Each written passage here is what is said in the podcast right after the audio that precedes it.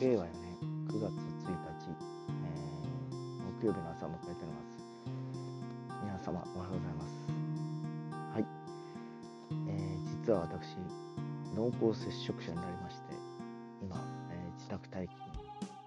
で、えー、ブラウザーにて録音しております。ブラウザーとかスマートフォンにマイクをつけて録音しております、えー、家の中でも隔離をされて今家にいない娘の部屋に私一人で、えずっといるような状況で、えー、食事も別々、えー、まあ、ほとんど家族との交流もなく部屋にはスマートフォンとパソコンしかないというような状況で過ごしております、え、それというのも、え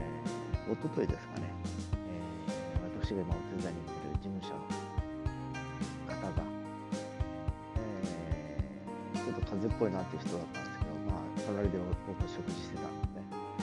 えー、まあ食事だからもちろんマスクも外して、えー、15分以上はかかっちゃいますからね。だから面と向かってなかったんですけど昨日その方が朝検査を受けたらコロナ、えー、だったということもあって、えーまあ、一緒にいた人たち、えー、僕も含めてですけど絡んだ人たちいろいろとこう、えー、確認を取って、えー、いろいろとね会社側もねそれぞれの状況の確認ということで聞かれていたわけですけど、えー、ちょっと気になったんで私はもう昨日久留米行きを途中で取りやめましてその後天神の今泉にある、えー、無料の PCR 検査を受けまして一応陽性ではなく陰性という結果が出たんですね夕方ぐらいには、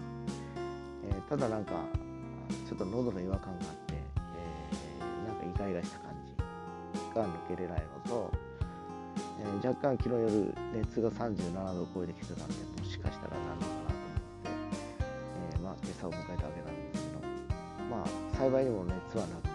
えー、声も普通ではあるんですけど頭はちょっと痛い感じがするので少しやっぱあるのかなっていう気はしてます。